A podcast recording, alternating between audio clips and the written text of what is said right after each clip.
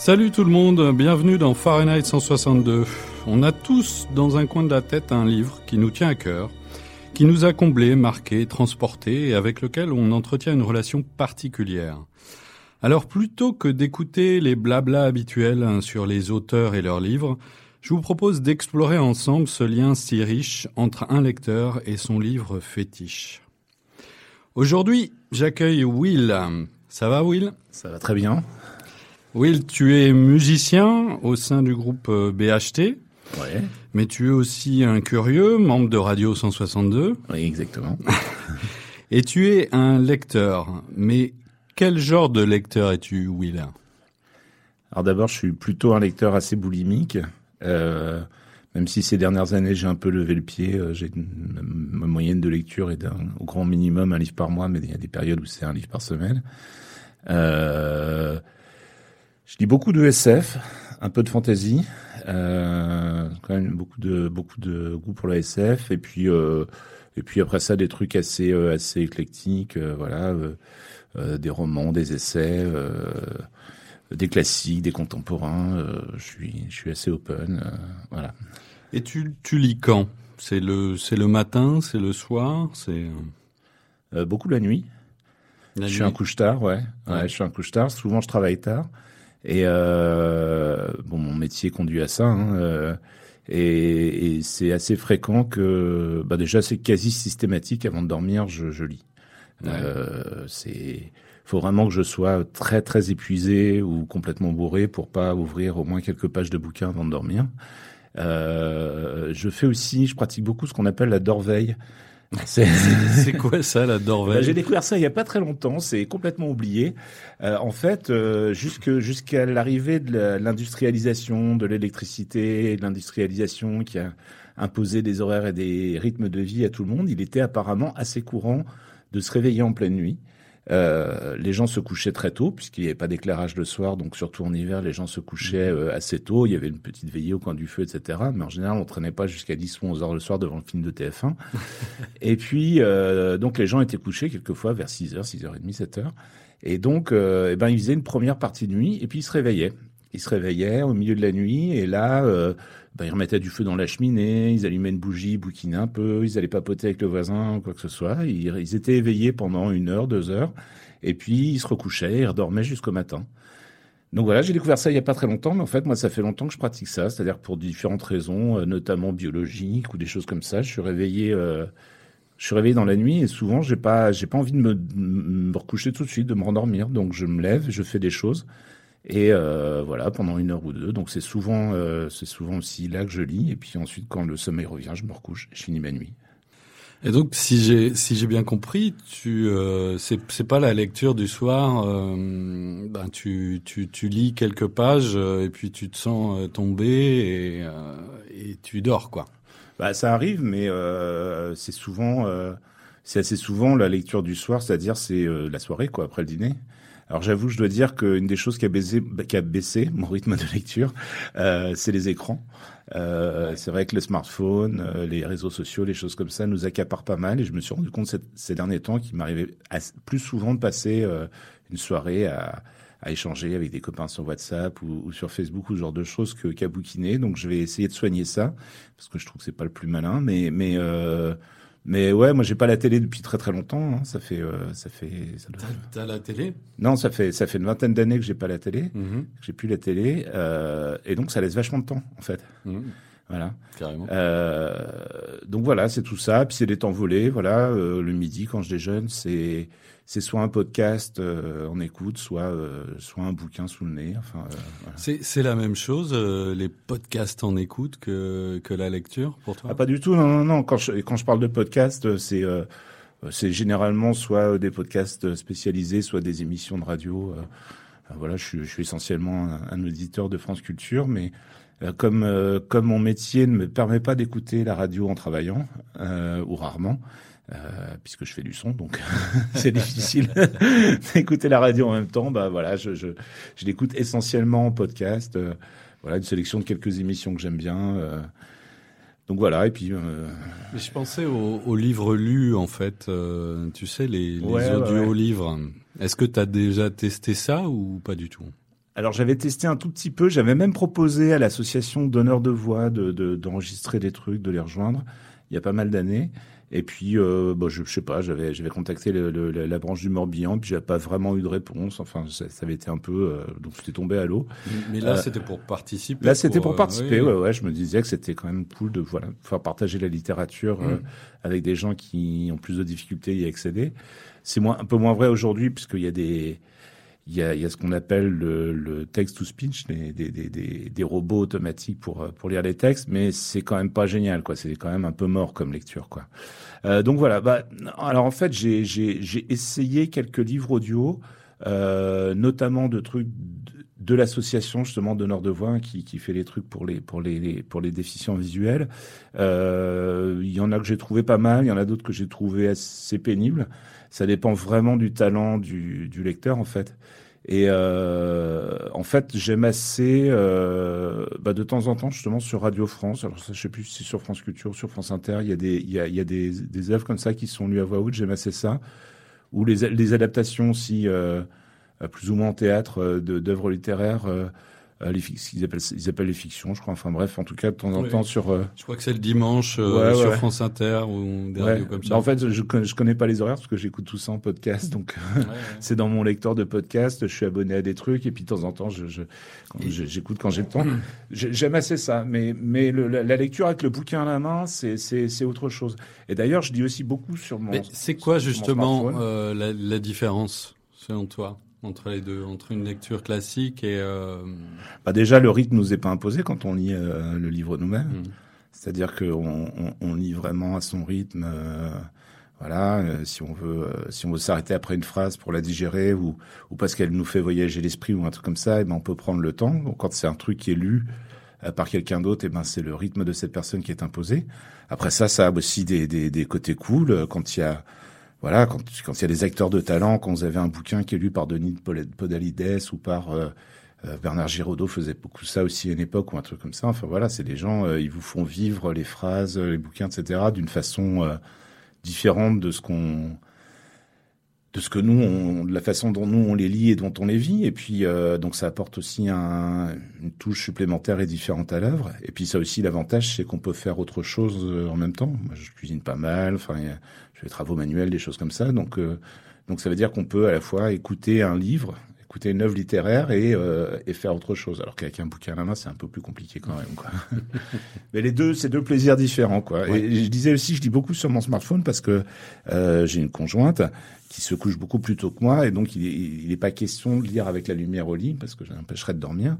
Et donc j'ai mon smartphone qui me sert de liseuse. Et donc j'ai des, j'ai essentiellement des classiques dessus, des grands classiques parce que c'est gratuit, donc c'est c'est cool.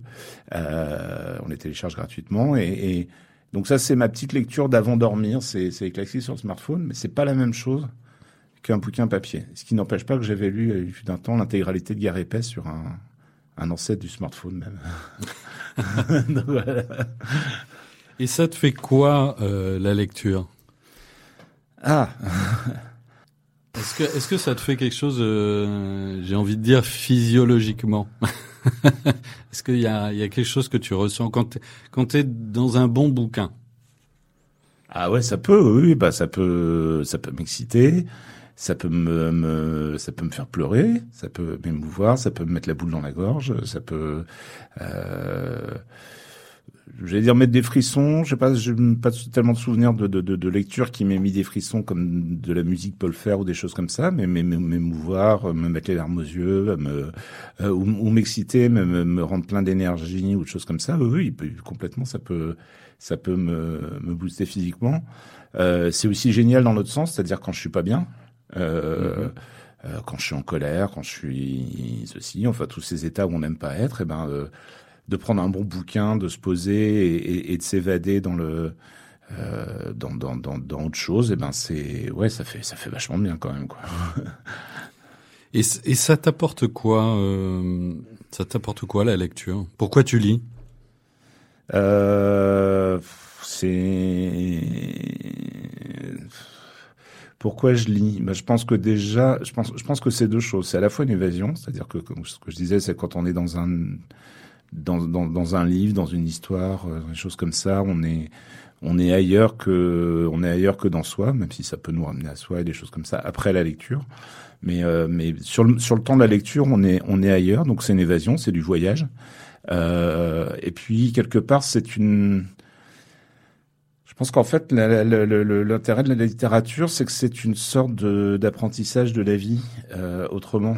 C'est-à-dire que euh, en lisant de en lisant des choses qui arrivent à d'autres gens, en lisant des sentiments qui les traversent, des choses que, que nous, on n'a pas vécues, qu'on ne vivra pas, etc., euh, ou en lisant des choses similaires à ce qu'on a pu vivre euh, ou à ce qu'on pourra vivre, mais euh, abordées avec un angle spécifique à un auteur ou à un personnage, euh, ça nous enseigne sur nous-mêmes, sur euh, la vie, sur comment d'autres gens peuvent vivre des choses, des choses similaires à soi, etc. Je trouve que c'est un enrichissement humain en fait dans notre compréhension nous-mêmes, des autres, euh, de la vie. Et puis, enfin voilà, puis c'est du c'est du voyage quoi. Enfin, j'adore Jules Verne par exemple. Euh, j'adore j'adore les romans historiques. On n'a pas parlé. ça a commencé avec avec Alexandre Dumas et des choses comme ça. Et puis et, et, et, et, quand, quand c'est du roman historique bien fait, ce qui n'est pas forcément le cas d'Alexandre Dumas, hein, c'est des super romans, mais historiquement ça vaut pas grand-chose. Euh, mais par exemple, je, je pense à une série qui s'appelle Ces messieurs de Saint-Malo, que je recommande chaudement à tout le monde, euh, qui est écrit par quelqu'un qui s'appelle Bernard Siomo, je crois, ou Simio, un truc comme ça. Et c'est euh, c'est l'histoire d'une famille de, de, petits marchands malouins qui vont devenir des capitaines d'armement, des corsaires, etc. Et c'est juste passionnant. Et à ma connaissance, c'est relativement juste historiquement parlant. Où il y a aussi la, la, série Fortune de France de Robert Mer, qui est juste admirable. Voilà, la fille, ça commence par l'enfance le, d'un cadet euh, de petits nobles huguenots euh, à la veille des guerres de religion. Euh, et ça couvre euh, ça couvre toute la, la, la donc la, fin enfin, tout le début de la Renaissance en fait et jusque euh, pas, pas, tout à fait jusqu'à la Révolution mais jusqu'à assez tard en fait dans, dans l'histoire de la monarchie et euh, c'est juste génial quoi c'est du roman d'aventure et en même temps c'est assez assez précis assez juste historiquement enfin euh, voilà et puis c'est de la belle littérature carrément mm. Vous écoutez Fahrenheit 162, l'émission littéraire de Radio 162. Nous accueillons Will et il nous parle de son livre fétiche, Flash, ou Le Grand Voyage.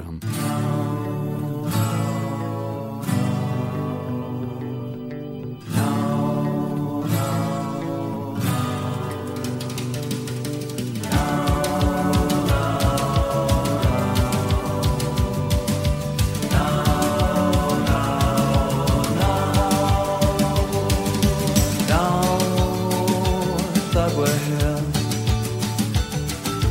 لها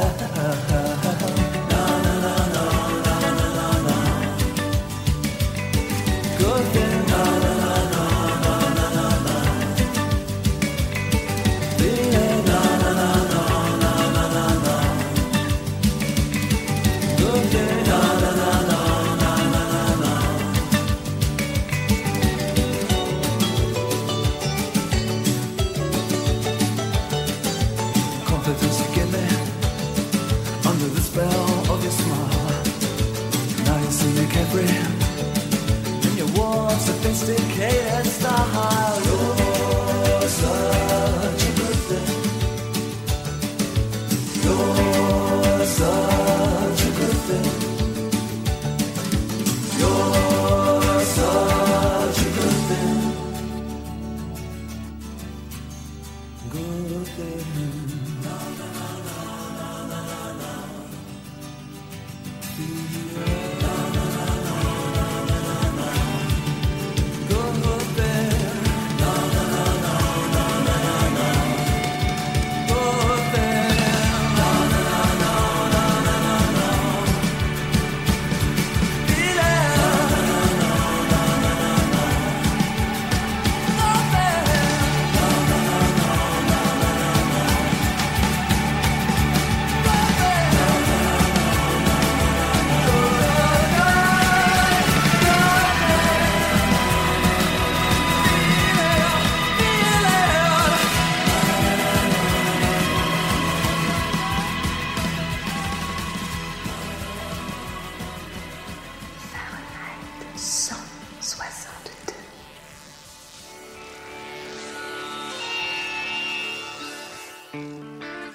émission présentée par Pierre Boillier en exclusivité sur Radio 162. De retour avec euh, Will Zegal dans Fahrenheit 162. Alors c'est pas n'importe quel morceau que nous venons d'écouter puisque c'est celui qui illustre ton lien avec Flash. Pourquoi il parle du bouquin ce morceau, euh, Will alors, je sais pas vraiment si on peut dire qu'il parle du bouquin, mais en fait, euh, tu m'as demandé de, voilà, de choisir un morceau qui, qui collait avec, euh, avec ce bouquin. Et, euh, et donc, Flash, c'est un bouquin qui parle notamment beaucoup de drogue. Ouais. Et, euh, et simplement, le titre du morceau, A Good Thing, euh, quand même, voilà, ça se raccroche un petit peu. Et en même temps, donc pour les non-anglophones, ça veut dire une bonne chose, quoi. Enfin, Ouais, et puis euh, euh, comment dire euh, Et puis tu m'avais demandé aussi, enfin quand tu m'avais posé la question, tu m'avais parlé d'un morceau qui soit en, euh, rapport avec l'atmosphère dans laquelle j'avais lu le bouquin. Ouais. Et donc j'ai lu ce bouquin à l'adolescence et ce, ce groupe Wooden Tops, là, ça a été un des groupes que j'ai beaucoup beaucoup écouté. cet album Giant, là d'ailleurs ils n'ont pas fait 36 000. Euh, voilà, était un, un, un, album que j'ai beaucoup beaucoup écouté à l'adolescence. Alors je sais pas honnêtement à quelques années de près si c'était l'année où j'ai lu Flash ou quoi, mais bon c'est dans, dans, dans mon esprit etc. C'est c'est dans l'atmosphère de l'époque quoi on va dire. C'était dans dans ce bain là quoi. Ouais c'est ça voilà. Donc ouais. c'était euh, c'était c'était cohérent pour ça. Euh, Est-ce que je peux préciser un petit truc? Parce que depuis, depuis le début de l'émission, etc., tu parles de livres fétiches, euh, oui. euh, de, de, de, de, voilà, de choses comme ça. Et je peux pas dire que Flash soit mon livre fétiche, en fait. Ouais. En fait, quand tu m'as posé, quand tu m'as proposé de participer à l'émission, etc., tu m'as dit, j'aimerais que tu parles d'un livre qui a marqué ta vie. Oui. Et c'est plutôt ça. C'est-à-dire que si on devait parler de mes livres Ouais. fétiches, on irait plutôt, je sais pas, sur le Seigneur des Anneaux, sur Guerre des choses comme ça. Euh, et, et, Flash, euh, en plus, bah, donc je l'ai relu pour l'émission. Je peux pas dire que ce soit mon livre fétiche. Par contre, c'est effectivement un livre qui a eu une grande importance dans ma vie. Et donc, Ouais. je pense qu'on va dire pourquoi. Mais t'as as raison de me reprendre là-dessus. Euh, c'est vrai que j'utilise le, le, terme fétiche, mais euh, en fait, je pense qu'on peut avoir euh, plusieurs euh, plusieurs livres fétiches, dans le sens où euh, un livre fétiche, c'est un livre qui nous marque tout simplement. Ouais, c'est ça. Voilà. Et il t'a marqué euh, pour certaines raisons et, et, euh, et l'émission est là pour ça, pour que tu Mhm. racontes pourquoi ce, ce livre-là il t'a marqué tout simplement. Exactement. Ouais. Et alors ce, ce morceau il est il est très enjoué, Ouais. mais euh, il faut savoir que Flash euh, c'est c'est voilà ça reflète un peu le côté euh, le côté fiesta, le côté un peu fun que peuvent avoir les les drogues, Ouais. euh, mais il y a aussi un côté très dark. Exactement. Et le, et le bouquin lui-même est quand même assez euh, assez sombre, euh, assez pesant. Alors c'est c'est un, c'est un petit peu euh, c'est un peu des deux aussi. C'est-à-dire que c'est en même temps c'est c'est un roman d'aventure. Moi je m'en souvenais aussi beaucoup comme ça, avec des choses qui m'avaient euh, euh, à l'époque, euh, je dirais émerveillé ou fait voyager à l'adolescence. comme peuvent comme peuvent faire le tour du monde en 80 jours ou, Mhm. ou des choses comme ça et ou, d'autres romans d'aventure euh, à, la, relecture il est plus sombre euh, encore que euh, il est plus sombre que dans mon souvenir. Bon je me souvenais quand même que, que, la partie finale est quand même assez assez assez glauque. Je crois que c'est le terme. Elle est en même temps assez passionnante. Voilà. Peut-être plus intéressante encore que les parties av- aventure parce que si on commence à parler un petit peu concrètement de bouquins, c'est pas c'est pas de la grande littérature. Euh, Mhm. C'est-à-dire Ouais. c'est pas un bouquin pour lesquels il y, a, il y a des bouquins qui racontent pas forcément grand chose, mais dont, dont, les mots, quand on les lit, ça a une saveur dans la mm. bouche, comme quand on goûte un bon vin, un bon plat ou, ou quelque chose comme ça. Et, et, et, et c'est le, le, le, plaisir de la langue elle-même est absolument, absolument magnifique. Et même indépendamment de ce que raconte le bouquin, voilà, la langue employée dedans euh, est un est un vrai bonheur. Euh, euh Flash du Chaussois, c'est pas ça. C'est on est dans le récit, c'est assez simple, c'est pas dépouillé. ça reste quand même assez dense hein, parce que c'est un livre. Enfin, moi, je l'ai en livre de poche. Là, ça fait ça fait 400 480 pages, je crois, un truc comme ça. Ouais, et, et, et, et, bon, ce qu'il raconte dedans est quand même assez volumineux, donc, euh, mais, euh, mais c'est pas, euh, enfin voilà, c'est pas, c'est pas de la grande littérature. Il n'y a pas, il a pas un plaisir de, de, la, lecture pour le, pour la langue employée, pour les trouvailles de formules, etc. Mais c'est, c'est du récit assez, assez brut de décoffrage en fait. C'est plus un carnet de bord en fait. Euh. C'est un peu ça. En fait, ce qui est, ce qui est raconté, il y a une note de l'éditeur en fait qui dit que euh, que, que on, on, dit un peu de quoi parle le bouquin peut-être. Euh? Alors oui, de toute façon, je vais faire une petite lecture après. Pour, euh, ça, ça va mettre dans le bain les, les auditeurs. Parce que là, on a juste dit que ça, voilà, que ça parle un peu de drogue et de voyage, mais en fait, c'est c'est l'histoire d'un d'un mec qui, dans les années 60, euh, donc était un peu un petit peu en marge de la société, euh, qui avait fait des petits larcins, etc. Enfin bon.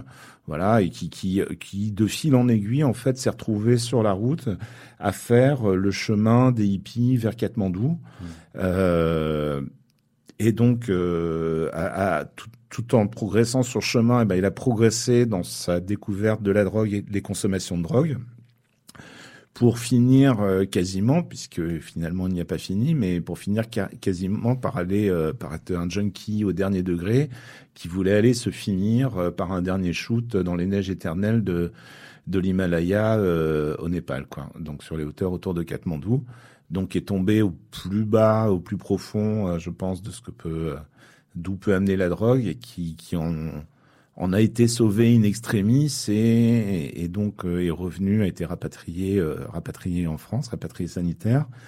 Et s'en est sorti quelque temps en tout cas et a fait ce récit de son histoire, mais qu'il a fait en fait en enregistrant, c'est ce qu'explique une note de l'éditeur, c'est que voilà, il était un peu installé au vert, au calme pour se remettre un peu, et donc euh, il a enregistré sur un, dictaphone euh, euh, son récit que l'éditeur. Alors il n'y a pas de nom d'ailleurs de personne qui a transcrit parce que je pense que je pense qu'il y a quelqu'un derrière qui a fait un travail de de, de réécriture ou d'écriture, mais qui n'est pas cité. Voilà. Et donc voilà, donc le, le récit effectivement relativement brut. mais on est un petit peu entre les deux, c'est-à-dire qu'on n'est pas dans le langage parlé. Et je ne sais pas si il a dicté comme s'il dictait. Il y a des écrivains qui travaillent comme ça ou qu'on travaillait comme ça, c'est-à-dire qu'ils dictaient et puis ils avaient quelqu'un derrière qui tapait. Euh, on n'a pas forcément ce sentiment-là et en même temps on n'est pas dans le langage parlé quoi. Donc je hmm. pense qu'il y a eu du, de la réécriture et des choses comme ça. c'est c'est euh, c'est quand même vachement euh, facile à lire. Enfin moi moi ça me alors c'est c'est pas de la grande littérature comme tu disais, mais euh, s'il y a une, une facilité de d'accès moi, moi justement, cette facilité m'a m'a happé. Hein. Ça, ça lié euh, euh, à l'aventure qu'il propose. Ouais, euh, c'est c'est euh, ça ça entraîne quoi. Ah, complètement. non non complètement. Le, le bouquin. Enfin moi je me rappelle quand je l'avais quand je l'avais lu jeune, je l'avais dévoré. Et là, quand je l'ai relu, je, enfin, je l'ai relu avec plaisir. Hein, ça n'a vraiment pas été euh, euh, ça, ça pas, enfin voilà, j'ai mis des réserves, etc. Mais, mais c'est vraiment un bouquin qui est facile et plaisant à lire, ça c'est clair. Mmh. Voilà. Alors, je vais vous lire justement pour vous mettre un petit peu dans le bain euh, un passage qui donne le ton justement du bouquin. Dès le jour de mon arrivée à l'Oriental Lodge, je tombe dans ce que je ne peux pas appeler autrement qu'un monde en folie. Une folie qui, pour l'instant, m'étonne encore, mais qui deviendra bien vite l'élément normal de mon existence à moi aussi. C'est ce qu'il ne faut jamais oublier. Quand on cesse, quand on essaie de s'imaginer ce qu'ont été ces quelques mois durant lesquels une colonie d'Européens drogués s'est abattue sur la capitale du Népal, avant d'être peu à peu décimée par les flippages, les overdoses, les hépatites et les expulsions, à Katmandou, au temps dont je parle, la vie n'est pas la vie ordinaire. Les temps dont je parle, les, pardon, les actes les plus ahurissants, les conversations les plus démentielles, les excès les plus énormes sont monnaie courante. Nous sommes une petite société qui vit dans une ivresse permanente, celle des dizaines de drogues de toutes sortes que nous fumons, mangeons, prisons, nous distillons dans les veines. Une électricité permanente règle seule nos rapports. Matin, midi, après-midi, soir, nuit sont des mots qui n'ont plus de sens. Le rythme solaire n'existe plus. Nous mangeons quand nous avons faim, jamais à des heures régulières. Nous dormons quand l'envie de dormir se fait plus forte que l'excitation de la drogue. Le normal n'existe plus, c'est l'anormal qui le devient. Excellent choix de passage. Ouais, moi, tu, tu m'avais demandé aussi de choisir un passage et euh, j'avais pas pensé à celui-là, mais euh, je trouve qu'il résume assez bien Bah l'atmosphère. En tout cas, une fois qu'il est arrivé à Katmandou, parce que c'est aussi ça qui est un peu compliqué dans le bouquin, c'est qu'en fait, il y a la moitié, euh, je sais pas combien exactement, hein, mais euh, euh, il y a plus de la moitié du bouquin qui, qui est avant son arrivée à Katmandou. euh, sur toute la route qu'il a menée là aussi, et là, Mhm. et là c'est aussi complètement complètement passionnant. Il y a des passages assez assez dingos aussi, quoi. Oui, complètement. Mm. Alors, pour explorer euh, ton lien avec cette œuvre, je te propose de voyager dans le temps. On va euh, retourner à l'origine lors de ta première lecture. Est-ce que tu peux nous raconter, alors, ce dont tu te souviens euh, de ta rencontre avec le livre? Alors d'abord, ce dont je me souviens, donc c'était, j'ai lu ça à l'adolescence. Alors, je me souviens plus exactement, mais je pense que je pense que c'était avant Wooden Talk. Je pense que je pense que je devais être quasi encore préadolescent, peut-être vers 13-14 ans, quelque chose comme ça. Enfin voilà. Et euh, je me souviens bien que c'est ma mère qui m'a filé ce bouquin. Euh, C'est ta mère qui te ouais. file un bouquin pareil? Ouais, exactement. ouais, ouais. Je pense qu'elle elle pensait que ça ferait mon édification et effectivement, elle a eu raison parce que je vais dire maintenant pourquoi ce. Donc j'ai dévoré le bouquin, j'ai trouvé passionnant, etc. Et, euh, et je vais dire pourquoi justement ce bouquin est, est un bouquin euh, qui, qui a été essentiel dans ma vie, c'est qu'il a complètement posé mon rapport aux drogues. Hmm. Et, euh, et je pense qu'il m'a, il m'a très probablement sauvé des drogues. Euh, en fait, je fais partie de, de, de ces gens qui ont tendance à avoir des comportements addictifs. Euh, je me suis mis à fumer assez tôt euh, comme un, un imbécile pour faire comme tout le monde et pour Mhm. avoir l'air d'un grand. Et euh, j'ai fumé pendant, euh, ne sais pas combien d'années, je vais pas, je vais pas raconter, mais enfin des dizaines d'années avant de passer à la vape que je tête allègrement, y compris dans le studio où on ne devrait pas, euh, et dont, je n'arrive pas euh, à me débarrasser, euh, dont je n'ai pas spécialement la volonté de me débarrasser.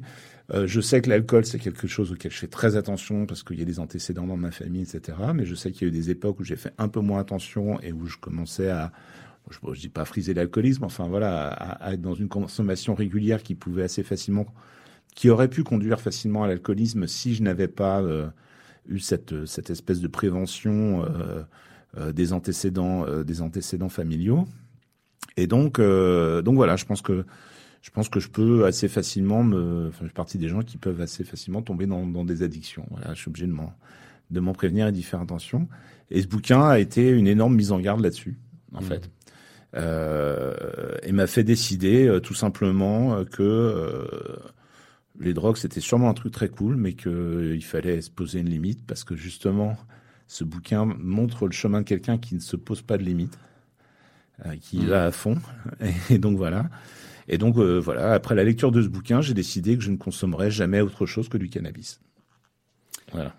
Ouais, ouais, ouais. Il y a, il y a un côté, euh, il y a un côté. Moi, ça m'a fait la, la, la même chose. Hein. Il y a un côté vaccin un peu euh, avec Ouais, ce, je- avec je ce que- bouquin.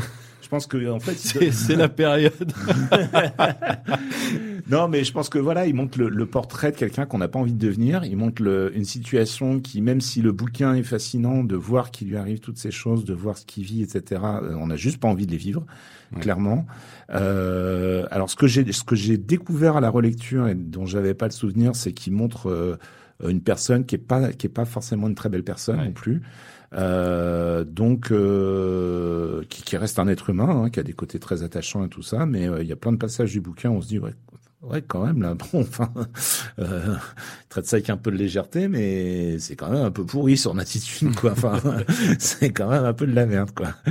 et donc, euh, et donc ouais, c'est ça. Bah, on verra sur le passage que, que je crois que j'ai choisi. Euh, euh, mais mais voilà, il y a il y a, y a ça y est, je sais plus quelle scène, donc je, je vais pas je vais pas je vais pas spoiler pour le garder, mais euh, non voilà c'est ça. Mais il y a notamment un passage justement en Katmandou où il est complètement camé, etc. Et il se trouve qu'il a un boy, voilà, un gamin. Euh, c'est pas le seul passage. Oui, non, c'est pas le seul passage, mais euh, celui-là est assez marquant. C'est un gamin absolument adorable. Voilà, sûrement un orphelin sorti d'on ne sait trop où. Je sais plus comment il le récupère. Enfin voilà, le gamin se met à son service. Euh, donc il le nourrit, il l'habille. Euh, il Alors comme c'est un mec qui est assez doué pour les trafics et tout ça, en fait, lui, il a toujours un peu d'argent. Il, hmm. toujours, il est plutôt un peu riche dans ce milieu, dans ce milieu où tous ne sont pas forcément et attendent les, les mandats de la famille pour pour arriver à survivre. lui est toujours toujours un peu à l'aise. Et donc voilà, bon le visiblement le gamin se trouve bien à ce deal de, de, de, de donc euh, voilà, et il y a une vraie affection de ce qu'il dit, hein, qui se développe, euh, qui se développe entre eux et tout.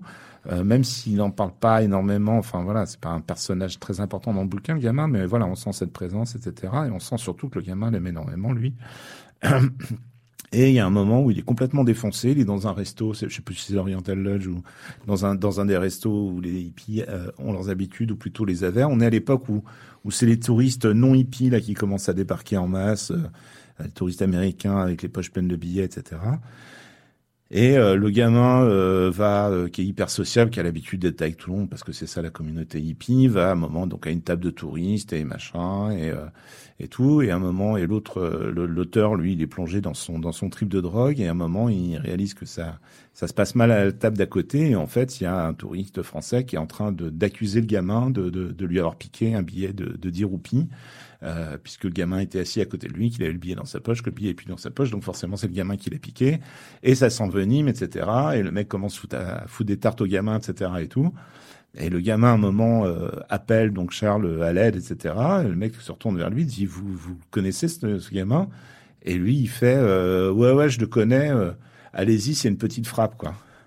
Ouais. C'est-à-dire que le mec, il est tellement défoncé, tellement ailleurs que ce gamin qui est euh, qui est son boy, mais euh, voilà, avec ce que ça implique, qui lui est complètement dévoué, qui ceci, cela, et qui et qui est complètement en grande partie dépendant de lui et tout ça aussi, et qui lui a jamais rien fait de mal ni quoi que ce soit. Euh, tout à coup, il l'abandonne à une situation, et en plus, je sais plus si c'est avant ou après, mais il a vu en fait que il sait que le gamin vole pas, il sait que le gamin n'a jamais rien volé, etc., et que c'est pas son genre, donc déjà. Et en plus, euh, je crois que c'est à ce moment-là, je sais plus si c'est avant ou après, mais qu'il a vu en fait le billet de 10 roupies qui est tombé par terre simplement sous la mmh. chaise du mec, quoi. Et là, il dit non mais euh, rien à foutre, allez-y, vous pouvez le taper, c'est une petite frappe, quoi. Et euh, lui-même dit qu'il est écœuré de, de, de, de, raconter ça et d'avoir s'être comporté comme ça, etc. Mais voilà, ça montre euh, le genre de personne, disons, qu'on n'a pas envie de devenir, quoi. Mm. Donc ça, ça, ça, calme un peu quand même, quoi. Ça, ça, aurait pu aussi, euh, ben. Euh mettre un point final euh, à ta relation aux drogues. Et pourtant, euh, ça l'a pas fait non plus. Pourquoi? Bah parce que parce que parce que je me suis un peu cultivé quand même sur le cannabis. Alors là, je sais pas si on risque de tomber sous le coup de la loi de la promotion du cannabis, mais euh, qui est quand même interdite, hein, euh, au point que même des des écolos qui, des agriculteurs qui, il y a quelques années, montraient un, un stand de chanvre euh, à destination du bâtiment et de l'habillement euh, à une expo à Lorient se sont fait emmerder par les flics. Donc pour dire au point où on en est dans ce pays avec ce truc, ce pays qui est le plus gros consommateur de cannabis d'Europe, ah malgré ses interdictions et sa répression. Non, euh, moi je me suis beaucoup renseigné sur le cannabis, euh, voilà, et, et, et, et, le cannabis, on, euh, avec tous les bémols qu'on peut qu'on peut mettre à ça, on peut pas dire que ce soit une drogue dangereuse. Euh, c'est une drogue, qui ne crée pas d'accoutumance physique.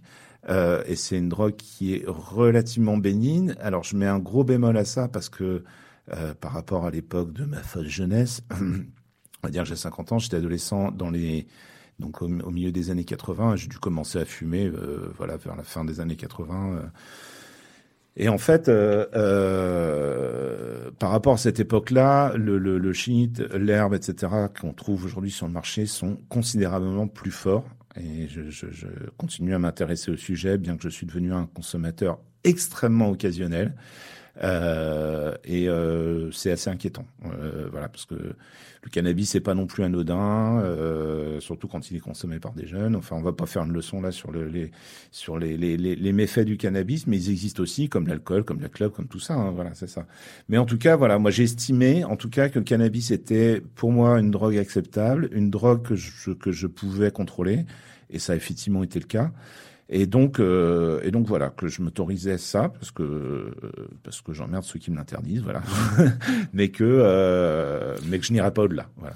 Mais ça, c'est pas si je comprends bien, c'est pas le livre qui te qui te l'a appris. C'est euh, une démarche personnelle à côté de de la lecture du livre.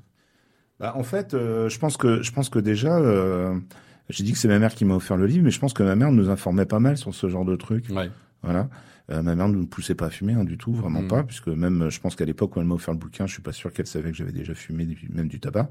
Euh, donc euh, c'était pas ça, mais mais euh, voilà, je sais pas. Enfin, je sais que chez ma mère, par exemple, il y avait des livres d'éducation sexuelle euh, pour mm. nos âges. il y avait une collection, je sais plus comment elle s'appelait, qui était très bien, qui était hyper pédagogique, avec des des livres qui correspondaient à des tranches d'âge. Et voilà, plus on avançait en âge, plus le, les, les, bouquins étaient été euh, adapté voilà euh, aux, âges et aux questions qu'on pouvait avoir à cet âge-là. Enfin voilà, c'était l'esprit de ma mère, c'était c'était sûrement pas euh, l'ignorance vous protégera, c'était plutôt le contraire quoi. Mmh, mmh. Donc je pense qu'il y avait une information à ce niveau-là. Je pense dans les amis de ma mère aussi et de ma tante qui vivait près de chez nous, euh, euh il y avait pas mal de gens qui étaient consommateurs, qui fumaient, etc. Donc je pense que euh, j'ai pas souvenir d'avoir de, de, vu des gens rouler des joints devant moi, ou ce genre de choses, etc. Mais euh, c'était pas euh, c'était pas tabou. Euh, je pense que mmh. les, les, voilà les gens faisaient gaffe à pas fumer devant les enfants, euh, à pas banaliser le truc, mais c'était pas du tout tabou quoi. C'était euh, ça faisait partie de, de, de la culture, de, de, des choses qui existent, voilà, qui existaient autour de nous, et, et donc on en parlait, quoi, mmh. tout simplement. Et puis bah, je me suis aussi renseigné moi-même de mon côté, et puis à l'époque, et puis après ça, plus tard, toujours, toujours essayé de me, me, tenir un peu au courant, comme de plein d'autres choses. Hein, voilà. Alors on va pousser un peu plus loin notre exploration et pour cela je vais te demander de faire appel à ton imagination au travers d'un portrait chinois du livre. Ok. Un portrait croisé puisque je vais moi aussi y répondre et mhm. puis on, en profitera pour échanger justement sur la, sur la différence de, de perception euh, qu'on peut avoir du, du bouquin. Ok. Alors si c'était un animal? Euh... Hmm c'était un animal. Ah, je, suis, putain, je suis vraiment pas bon moi sur les portraits chinois. euh, si c'était un animal, euh, hmm. eh ben une chimère. Une chimère, carrément. Ouais, ouais, ouais. Parce que ça ressemble à rien? C'est ça, ça ressemble à rien, ça ressemble, euh, c'est plusieurs choses en même temps, c'est un assemblage de, de plusieurs trucs et et Ouais, je sais pas. Je, je, citer un autre animal me semble trop, en fait, euh, un peu, un peu trop restrictif, en fait. Restrictif. Ouais. Mais c'est aussi parce que je suis, je, suis pas très bon pour ce genre de choses. Hein, donc Moi non plus, mais je pouvais le préparer avant, donc c'était plus simple. Moi, j'ai biaisé. J'ai mis euh, une plante carnivore.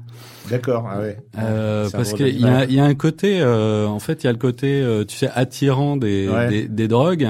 Et, euh, et, et c'est un peu ce que fait le, le livre, c'est-à-dire qu'il te, qui t'es happé en fait par, par le bouquin. Ouais. Et puis tu tombes dans un truc euh, qui devient petit à petit euh, malsain, quoi, en fait. Et tu te retrouves un peu piégé, un peu comme une, une mouche euh, sur une plante carnivore ou, ou, l'arôme tacheté euh, qui, qui, qui, attire les, les, les, pucerons là pour les, les moucherons pour euh, pour assurer sa fécondité. Non, non, ouais, où ça, ouais, où ça pourrait être cas dans le livre de la jungle là. Et confiance. Ah. ouais. Hypnotique justement. C'est ça, ouais, c'est ça. si c'était un personnage de fiction? Euh, un personnage de fiction. Eh ben, Tartarin de Tarascon. Non. Mais qu'est-ce que Tartarin Viens faire là-dedans. Eh ben, quand même, à un moment, il, dit quand même que bon, euh, Tartarin, pour, pour ceux qui connaissent pas, c'est alors c'est autour plus autour de la chasse, lui, mais c'est un peu, c'est un peu euh, la grande gueule qui réussit, euh, voilà, toujours des exploits extraordinaires, etc. Et en fait, c'est ce qu'il raconte, en fait, ce qu'il dit un peu, c'est que c'est que c'est un peu comme ça qu'il est tombé dans la merde, quoi. C'est-à-dire que que que il s'est toujours voulu plus fort que tout et, et mmh. qu'en fait c'est en en, en, en voilà, il s'est dit moi, moi, je, voilà, moi, je, moi, je peux pousser plus loin, je, je, je, serai plus fort, je m'en sortirai jusqu'au moment où il a vu que non, non, il était pas plus fort. Et, et, ça, euh, Charles Duchossois, hein, l'auteur, le, le, dit euh, explicitement. Oui, c'est ça, voilà, oui, c'est c'est pour ça que que j'en parle, c'est le côté un peu matamor, c'est-à-dire. Euh, ça colle vraiment. Voilà, c'est ça, ouais, c'est voilà, c'est pour ça. Alors moi j'ai mis Vernon Subutex. Ah oui mais j'ai pas lu, il faut que je lise ça. C'est génial. Mais bah, parce que c'est la c'est la spirale quoi. c'est le cercle vicieux. Euh, et tu demandes où où il peut tomber encore plus bas. Ah ouais non mais ça ça faut que je lise absolument. Pareil c'est très très très bien. Mais, j'ai pas lu. Euh, si c'était un paysage. Euh, ah, je dirais quelque chose comme le mont Ararat ou. ou... C'est quoi le mont Ararat? Ah, c'est en, en Turquie. C'est euh, c'est une montagne un peu euh, dans un coin un peu désertique et tout ça. Et c'est euh, euh, c'est censé être le mont sur lequel, euh, sur la pointe duquel Moïse, euh, Noé aurait aurait atterri avec son arche ah après le déluge quand les, les, eaux ont commencé à, à rebaisser. Mais voilà, c'est-à-dire que bon, c'est vraiment, voilà, on est sur la route de l'Orient. Euh, il passe par la Turquie d'ailleurs. Il y a le passage à Istanbul qui est assez savoureux et tout ça. Et, et donc, euh, on dépasse le, passage. Ouais, c'est ça. Et puis non, non, il y a, y a quand même une partie des une partie des paysages entre le Liban, la Turquie, euh, la, la, traversée de, je crois que c'est l'Afghanistan, non, c'est pas l'Afghanistan qui traverse, je sais plus, avant d'arriver au Népal et tout, le Pakistan et tout, où euh, voilà, on est quand même dans cette imagerie là de montagne, de désert, de de tout ça, quoi. Voilà, donc. Euh, il y, a, y, a, un côté mystique. Hein. Euh... Dans ce chemin, bah, c'était pas par hasard si c'était ce chemin que suivaient les hippies. C'était, euh, c'était, c'était cet aspect mystique, hein, mmh. justement. Parce que ce qu'il faut dire, c'est que ça se passe vraiment à l'époque. Il y a eu, il y a eu un mouvement en fait.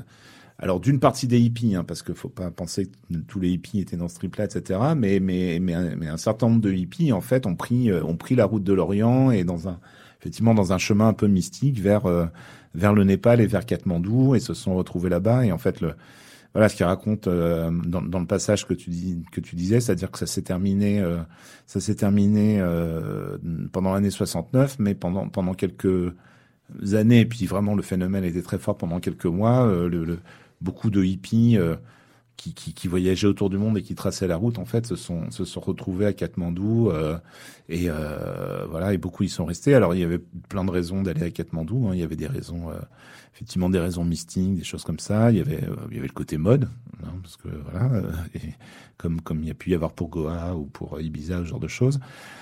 Et puis, euh, et puis au Népal, les drogues étaient légales, donc euh, donc on leur foutait la paix, quoi. C'était, euh, enfin, il y a des scènes où ils racontent où ils vont chez un toubib se faire piquer, quoi. Euh, voilà, ils arrivent, j'aurais 2 cm cubes de morphine, ok, on dit file tomber, hop, on pique et puis au suivant, quoi.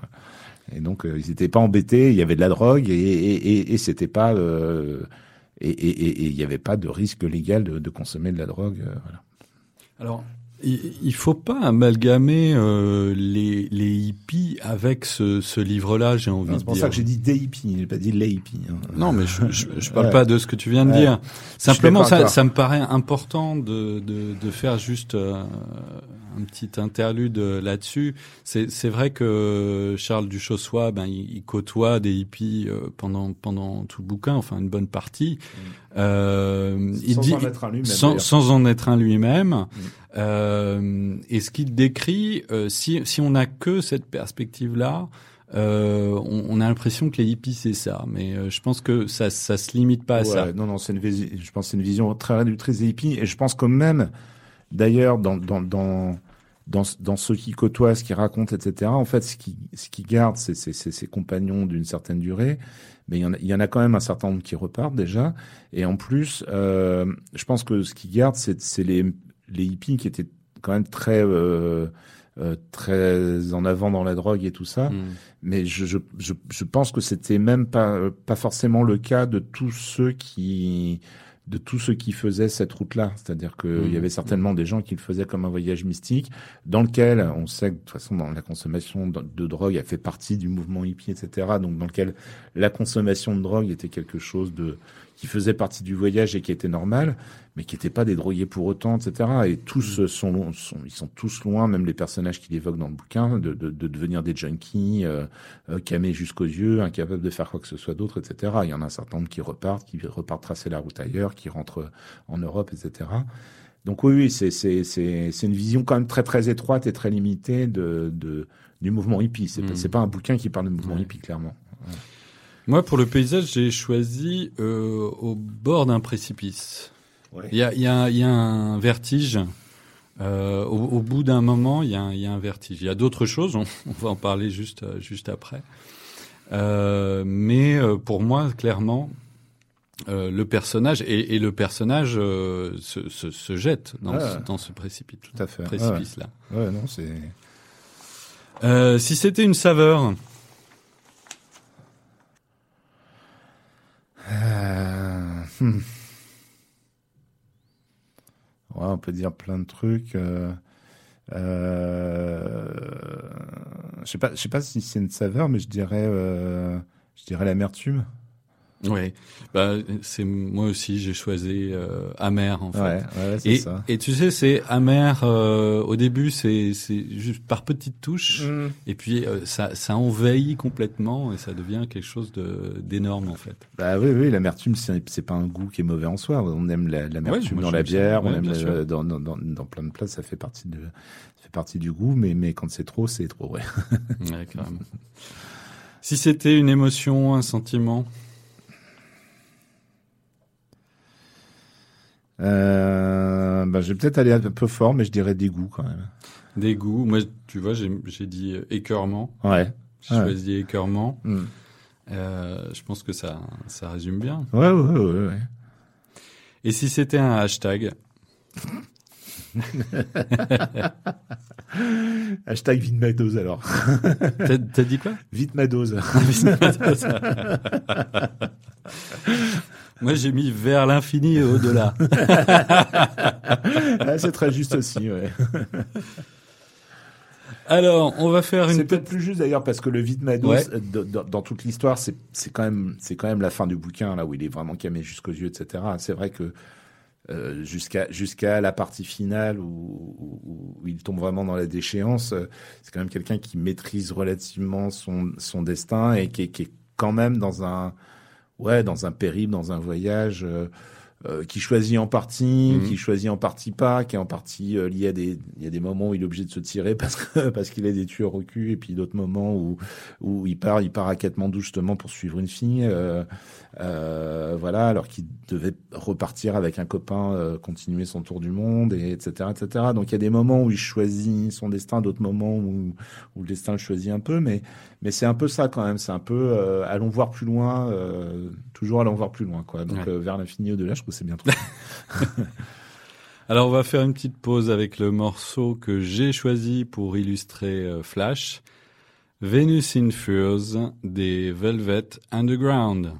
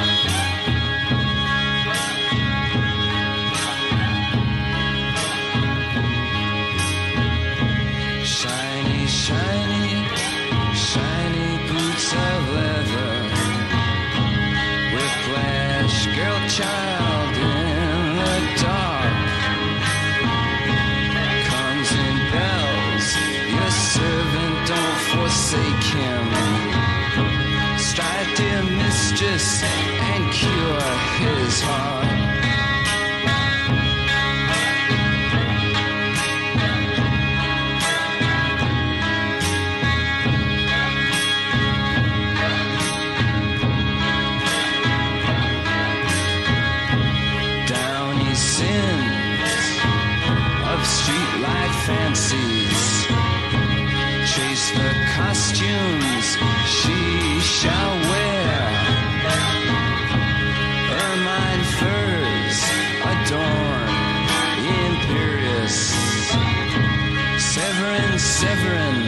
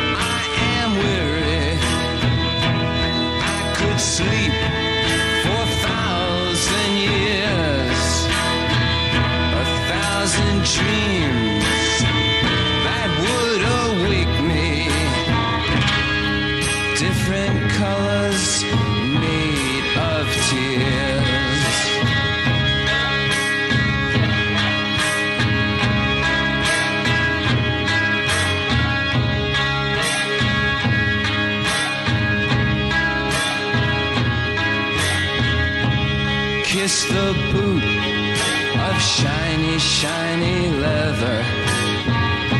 Shiny leather in the dark. Tongue the thongs, the belt that does await you.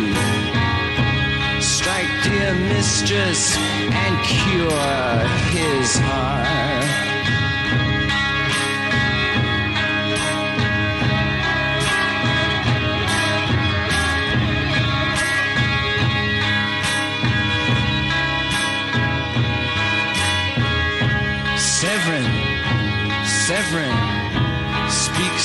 Slightly.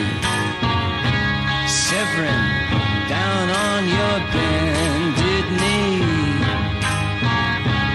Taste the whip in love not given lightly. Taste the whip, now bleed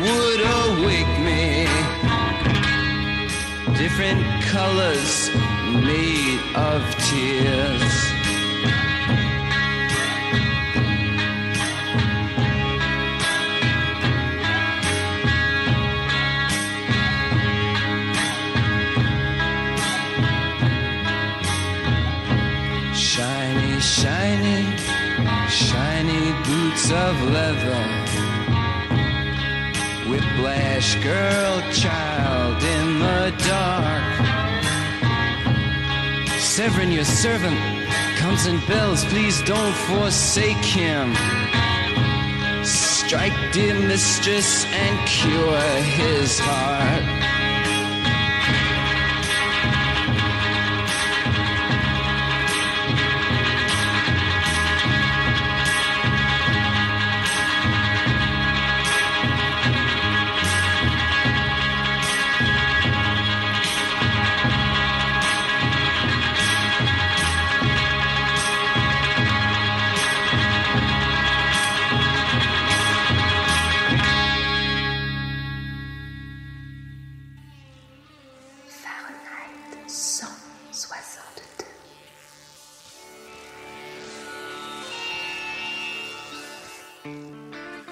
Émission présentée par Pierre Boillier en exclusivité sur Radio 162. De retour sur Fahrenheit 162 avec Will qui nous emmène sur les chemins de Katmandou avec son livre fétiche Flash ou le grand voyage de Charles Duchossois. Will, je t'ai demandé de choisir la scène du livre la plus parlante pour toi. Est-ce que tu peux nous en faire la lecture, s'il te plaît? Ouais. Euh, C'était compliqué de trouver la plus parlante parce que c'est quand même un, un, un, un livre qui est assez riche, qui est assez divers. Mais donc j'ai choisi, euh, euh, j'ai choisi un passage qui est pas trop long parce que je suis pas un grand lecteur et, et, euh, et qui dit bien l'ambiance dans laquelle il est tombé à Katmandou.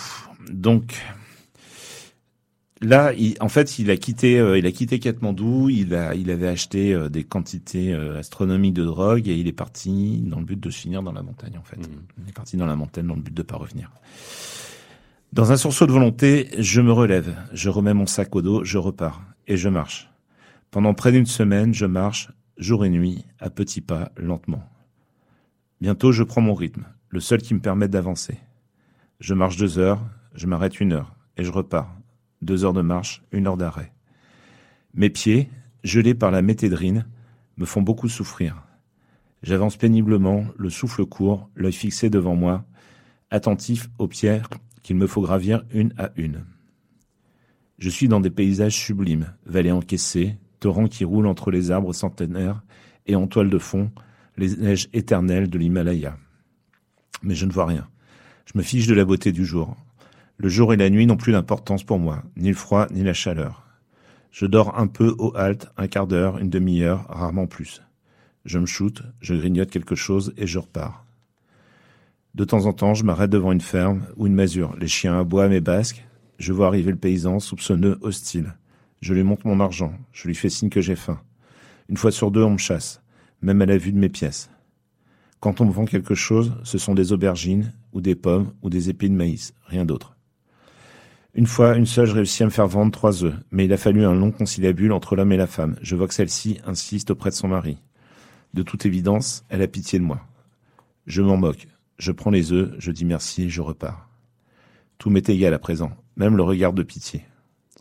Je marche, je n'ai plus qu'une pensée en tête. Charles, tu as loupé ta vie. La drogue t'a eu. Tu es un junkie comme celui que tu regardais avec tant de curiosité sans comprendre à Karachi. Rappelle-toi, tu es fini. Tu es un chat qui sent la mort et va mourir à l'écart. Qu'est-ce qui te qui t'émeut dans ce dans ce bouquin-là?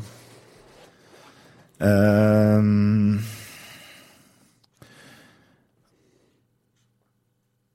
C'est c'est le- c'est le c'est la vision de la chute inexorable. Hmm. En fait, on, a affaire à quelqu'un dont, j'ai dit qu'il n'était pas très sympathique, mais en fait, euh, euh, c'est pas vrai. C'est pas c'est pas c'est pas une belle personne, mais euh, en fait, quand une personne se raconte, euh, ça reste un être humain et c'est beaucoup plus compliqué que ça et, donc c'est quelqu'un quand même auquel on s'attache et et qu'on n'a pas envie de voir crever et qu'on voit crever à petit feu en fait Hmm. Et qu'on voit euh, page après page euh, euh, prendre des décisions. Enfin, surtout à partir de la moitié du bouquin, j'ai dit une bêtise tout à l'heure. En fait, Katmandou, ça représente la, ça représente la moitié du bouquin. surtout à partir de ce moment-là, où vraiment la, la, déchéance, la déchéance dans la drogue arrive vraiment. Et, on, on, le voit s'effondrer au fur et à mesure, et on n'a pas envie.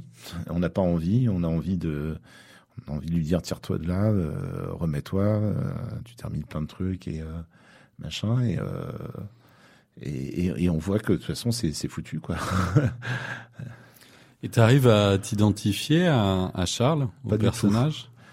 Pas du tout non. Non non? pas du tout. Non. Parce que là, là, quand on parle, je me dis, bah justement, il y a, il y, a, il y a quand même un- quelque chose, un, li- un lien qui, qui existe. Bah, il y a un lien qui existe, mais qui, je dirais, c'est presque le lien qu'il y a avec, euh, enfin voilà, avec tous les humains. Moi, il y a des gens que je déteste et des gens que, des gens que j'aime, etc. Mais d'une façon générale, je considère que tous les humains, quels qu'ils soient, même les pires salopards, sont mes frères, et que d'une façon ou d'une autre, ils ont droit à, à, je sais pas, une certaine pitié, une certaine rédemption, etc. Je suis pas de ces gens qui vouent leurs ennemis à la guillotine ou à 12 balles dans la peau, ce genre de choses. Je pense qu'il y a des gens qui sont nuisibles et très malfaisants et qu'il faudrait empêcher de nuire, c'est autre chose. Mais, euh, mais j'ai pas, euh, j'ai pas cet esprit euh, sanguinaire. Voilà, c'est des, c'est, c'est des humains qui sont, qui sont ce qu'ils sont, ils sont tombés. Et, et, et, et pour moi, Charles Duchossois, c'est ça. C'est, c'est, donc c'est pas, c'est pas, c'est pas quelqu'un. Donc après ça, forcément, dans tous ces côtés humains, bah, il y a des choses qui peuvent me ressembler et puis des choses qui me ressemblent pas. Mm. Mais voilà, je pense que comme tout humain, on, a- on, on- on partage une humanité commune. Il y a des choses, on, on a tous forcément des choses en commun, même les gens euh, qui sont. Mais Donc t'as Mes pas fusionné euh, avec Charles? ah non, non. Et, et pourtant, tu disais, t'es es préado, donc euh, t'as pas tout ce recul euh, de, de, de Will qui parle aujourd'hui. C'est le c'est le préado qui parle là? Bah ouais, je crois, oui, parce que euh, quand j'ai lu 20 milieux sous les mers. Waouh Bah non, je sais pas, mais quand, non, mais non, quand j'ai lu 20 milieux sous les mers, j'ai trouvé que le capitaine Nemo était absolument fascinant, mais j'avais pas envie de devenir le capitaine Nemo et j'avais pas. euh, Ah ouais? Ouais, C'est non, euh, moi, j'étais le capitaine Euh, Nemo. Non, je trouvais, je trouvais que je trouvais, je, je, et puis je trouvais pas, euh, je, je m'identifiais pas au capitaine Nemo. Il y avait des choses que je Est-ce qu'il y a comprenais. des, sur est-ce qu'il y a des personnages auxquels tu t'es identifié? Ah, Casimir euh, sûrement, mais là j'ai, pas trop trop de souvenirs. Et puis, euh, et puis en plus, je te dis, ouais, les personnages télévisuels, euh, Casimir, c'était assez bref. C'était une époque où j'étais en pension, mais euh, en fait, même assez tôt chez moi, enfin quand j'étais enfant, on n'avait pas la télé. Après ça, j'ai eu à la télé pendant quelques temps plus tard, mais euh, non, euh, euh, des personnages auxquels je me sois identifié. Euh, sûrement, mais alors là, là tout de suite comme ça. Non, ça je, te, je te prends au dépourvu un petit peu. Euh, si, si, je pense que par exemple euh, Frodon Saquet, ouais, euh, assez.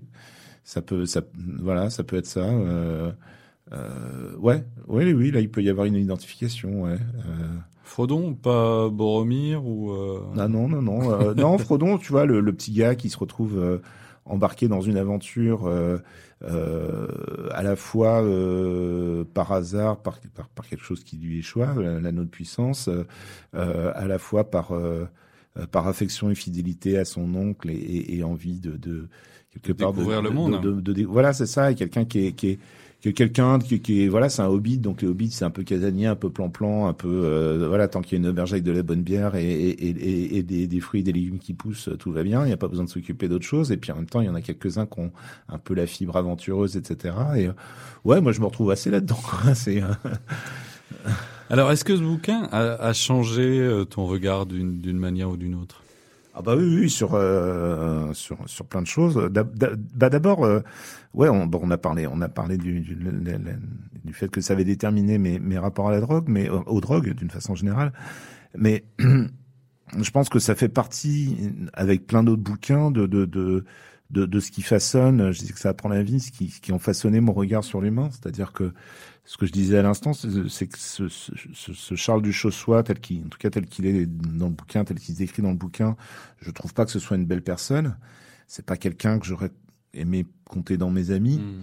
Euh, et en même temps, euh, c'est quelqu'un euh, à qui euh, à qui je tendrais volontiers la main si je peux l'aider, tu vois. Hmm. Et donc, c'est de dire, ben, euh, euh, ben, il n'y a pas les méchants d'un côté, les gentils de l'autre, euh, euh, des gens, des gentils qui seraient parfaits, qui seraient jamais cons, méchants, etc., ou des méchants qui seraient que méchants, cons, ou euh, voilà, euh, que aussi le regard sur les gens qui sont en déchéance.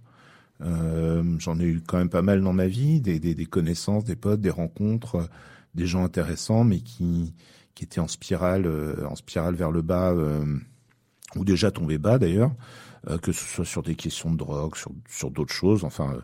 Euh, des, des, des, des bandits, des gens comme ça, et de, ben c'est pas c'est pas juste des bandits, c'est pas tout ça, c'est des êtres humains quoi, et de, se dire que ben ouais c'est euh, d'éviter, je pense, d'éviter de, de, de, de, voir en fait des, des archétypes de, de euh, derrière les gens au premier regard, quoi. Hmm. C'est-à-dire que moi, quand je vois un clodo dans la rue, je vois pas un clodo, je vois une personne Hmm. Qui est dans une situation donnée, mais c'est une personne d'abord, c'est pas un clodo, quoi. Voilà. Donc euh, c'est ça le truc. Donc ça ça t'a ouvert à une, euh, une complexité, quoi, humaine. Oui, oui, oui, c'est ça. Mhm. Ouais, ouais. Et si tu devais faire la pub de ce bouquin, tu, tu dirais quoi? Bah, moi, je le présenterais comme moi je l'ai vécu. Après ça, je sais pas si c'est. euh, je pense que c'est un, c'est, c'est le meilleur ouvrage de prévention de, de- contre les drogues que- qui ait jamais été fait à ma connaissance. Euh, je vois tous les trucs que j'ai pu lire, des, des conneries sorties des ministères, etc. et tout que j'ai pu lire dans ma vie. Enfin, c'est de la merde, quoi. Hmm. C'est vraiment de la merde. Là, on a un mec qui n'idéalise pas la drogue, euh, qui euh, qui l'encense pas, qui la dégomme pas non plus, mais qui raconte simplement ce que la drogue peut vous faire, quoi. Et, et- et d'ailleurs, il, il le dit dans le bouquin, euh, c'est-à-dire que lui-même, une fois qu'il est revenu euh, de, de Katmandou, euh, il dit j'ai lu euh, tout ce qui se faisait sur sur la drogue actuellement à son Mm. à son époque. Et il dit, euh, j'ai rien trouvé de ce que j'ai vécu. Et je vais vous dire euh, justement ce que c'est euh, que la drogue euh, pour quelqu'un qui l'a vécu. Donc c'est c'est quand même un témoignage. euh, Ouais, c'est un témoignage super intéressant, super fort. Mais Justement, ce, ce passage-là, là, euh, je, je, ça, ça a failli être le passage que je choisissais. Puis c'était, c'était un petit peu long, mais à un Mhm. moment, il dit, là, il faut que je m'arrête dans mon récit et que je vous explique un petit peu la drogue, quoi. Et pourquoi on se drogue, etc. et tout, quoi. Et il dit, la première chose que personne dit jamais, alors c'est pas vrai, on le voit dans une BD de Bretéché, là, qui, est- assez drôle, euh, sur un cercle, justement, de paroles, genre alcoolique anonyme et trucs de drogués, etc. Et alors, donc pourquoi on se drogue? Alors les gens disent euh, parce qu'on est malheureux, parce que notre mère ceci, notre père cela, parce que c'est ça. Puis il y a quelqu'un qui fait parce que c'est bon. et là, on voit tout le monde qui. euh. et ouais, c'est ça, c'est c'est la vérité. Donc c'est c'est- enfin c'est ce qu'il dit. Il dit voilà, d'abord on se drogue, on se drogue parce que c'est le kiff, quoi, parce que c'est parce que euh, parce que ça fait faire des putains de voyages, parce que c'est bon, etc. Euh, moi, j'ai une expérience comme ça parce que je disais que j'avais pas. euh, touché, euh, enfin, je m'étais arrêté au cannabis. Alors, c'est pas tout à fait vrai depuis, puisque comme j'ai pris un peu de solidité avec l'âge, j'ai, il m'est arrivé à l'occasion d'essayer deux, trois trucs, mais c'est pas, j'avoue que ça n'a pas été hyper transcendant, mais, euh, il se trouve que j'ai eu, il y a quelques années, un assez grave accident qui m'a hospitalisé pendant quelques semaines. Euh, et donc, quand je suis sorti de l'hôpital, et ben, ça faisait des semaines, euh, alors d'abord, j'étais dans, dans un état physique ben, de quelqu'un qui a eu un grave accident, qui a eu déjà plusieurs opérations et qui sort de plusieurs semaines d'hôpital, donc c'est-à-dire pas au mieux de ma forme. Euh, ça faisait des semaines que j'avais pas fumé euh, de tabac, euh, donc évidemment pas d'autre chose, et, euh, et pas bu une goutte d'alcool évidemment. Et donc je sors de l'hôpital et tout de suite le, le mon duettiste de l'époque, le, musicien avec qui je, je jouais, euh, donc nous invite ma conjointe et moi à dîner. Très bien, ça fait du bien quoi quand on sort de semaine d'hôpital d'aller prendre l'air un petit peu, donc on, on va chez eux. À l'apéro, ils me servent un verre de vin blanc. Euh, dès la première gorgée, je dis euh, oh là, je vois bien que c'est tout ce que je vais boire de la soirée. Ça va le verre va me faire la soirée parce que voilà. Et puis euh, le, le, le collègue en question était lui un, un assez gros euh, un assez gros fumeur. Et donc euh, bah il roule un pétard et on va se fumer, euh, on va se fumer un petit pétard. Et, et voilà. Et puis on, on dîne, machin, etc. Puis on rentre pas trop tard parce que j'étais fatigué et tout. Et puis en rentrant, j'avais je, sentais la douleur commencer à monter et j'avais retenu la leçon euh, qu'on m'avait bien faite à l'hôpital de surtout pas laisser la douleur euh, euh, venir et monter et s'installer parce qu'après ça est dur à, chasser. Donc je prends un cachet de morphine, j'avais des cachets de morphine euh, qui m'étaient prescrits et je me couche. Et là, mélange alcool, pétard, morphine, j'ai fait ouh, oh putain. Et là j'ai compris quoi.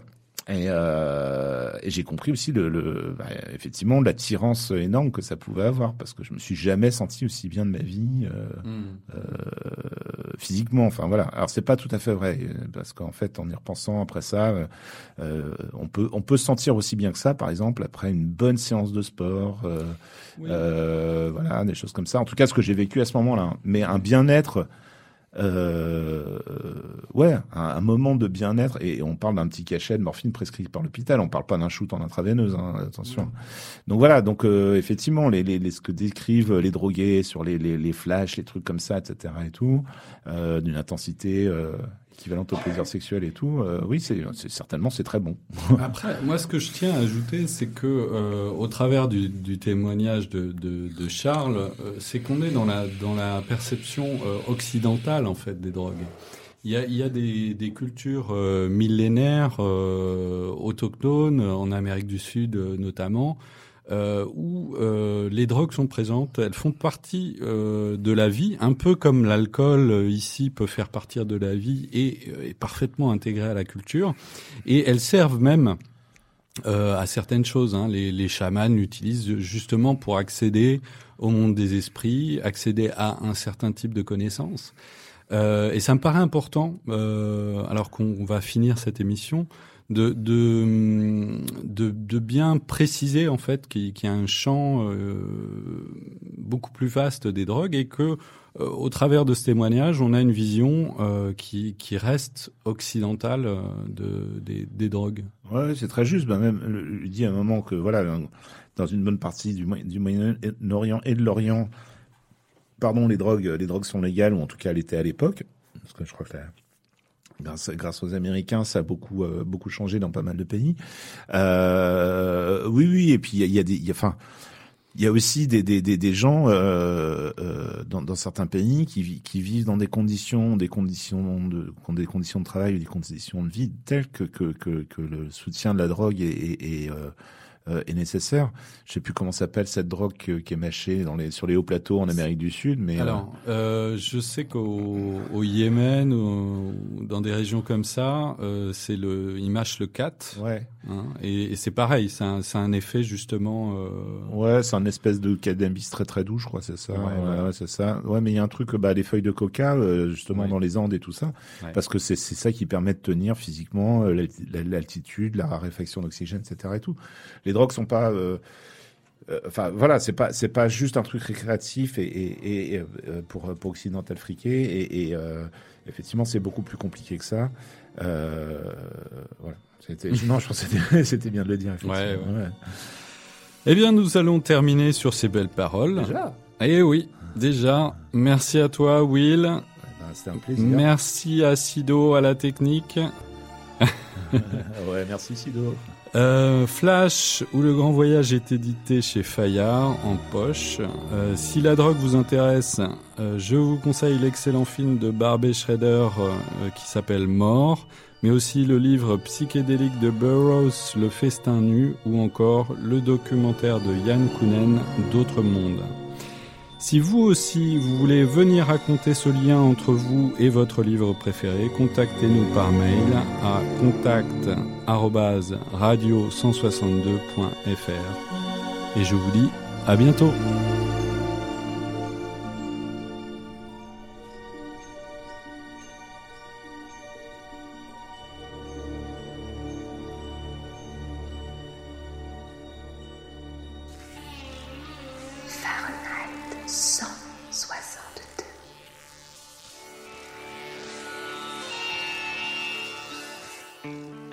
Une émission présentée par Pierre Boillier en exclusivité sur Radio 162.